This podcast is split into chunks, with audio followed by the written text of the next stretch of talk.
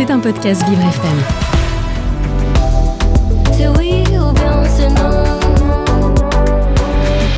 L'art des mots. Mais au fait, c'est quoi le truc avec la réforme de l'orthographe? En octobre 1989, le Premier ministre français Michel Rocard demande au Conseil supérieur de la langue française de plancher sur l'épineux sujet de l'orthographe afin d'essayer de simplifier ce qui peut l'être, parce que, bon, faut bien avouer que tout n'est pas évident et spontané là-dedans. Quelques mois plus tard, au printemps, le groupe de travail soumet toute une liste d'aménagements validés à l'unanimité par l'Académie française, c'est important, notez-le, le 3 mai 1990. Le texte paraît au journal officiel de la République en décembre 90 sous le titre Les rectifications de l'orthographe. Un travail rondement mené. Devant ces propositions, l'ensemble de la population française, emmenée par une petite troupe de farouches élites parisiennes indignées, a décidé en groupe que oui, c'est bien gentil tout ça, mais non merci, ça va aller. Et joignant nos gestes à la parole, nous avons donc tous décidé de ranger ces rectifications bien sagement tout en fond d'un tiroir fermé à clé et de les oublier. C'est quand même fort, non?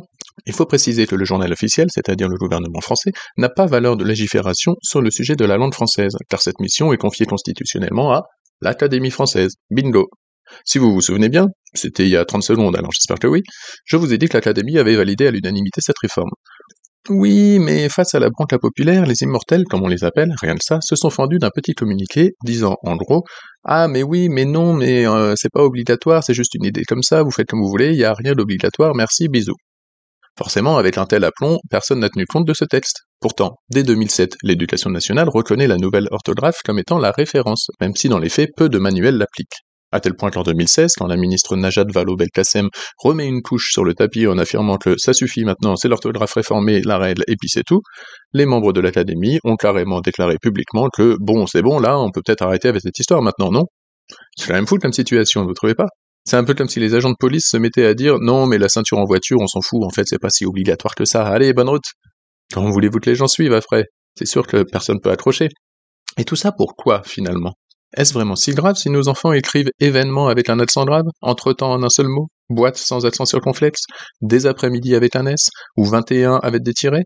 Je suis sûr que la plupart d'entre nous n'auraient même pas relevé les erreurs dans les exemples que je viens de citer.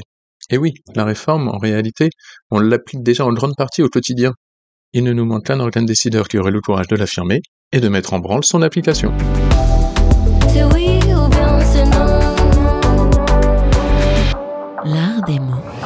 C'était un podcast Vivre FM. Si vous avez apprécié ce programme, n'hésitez pas à vous abonner.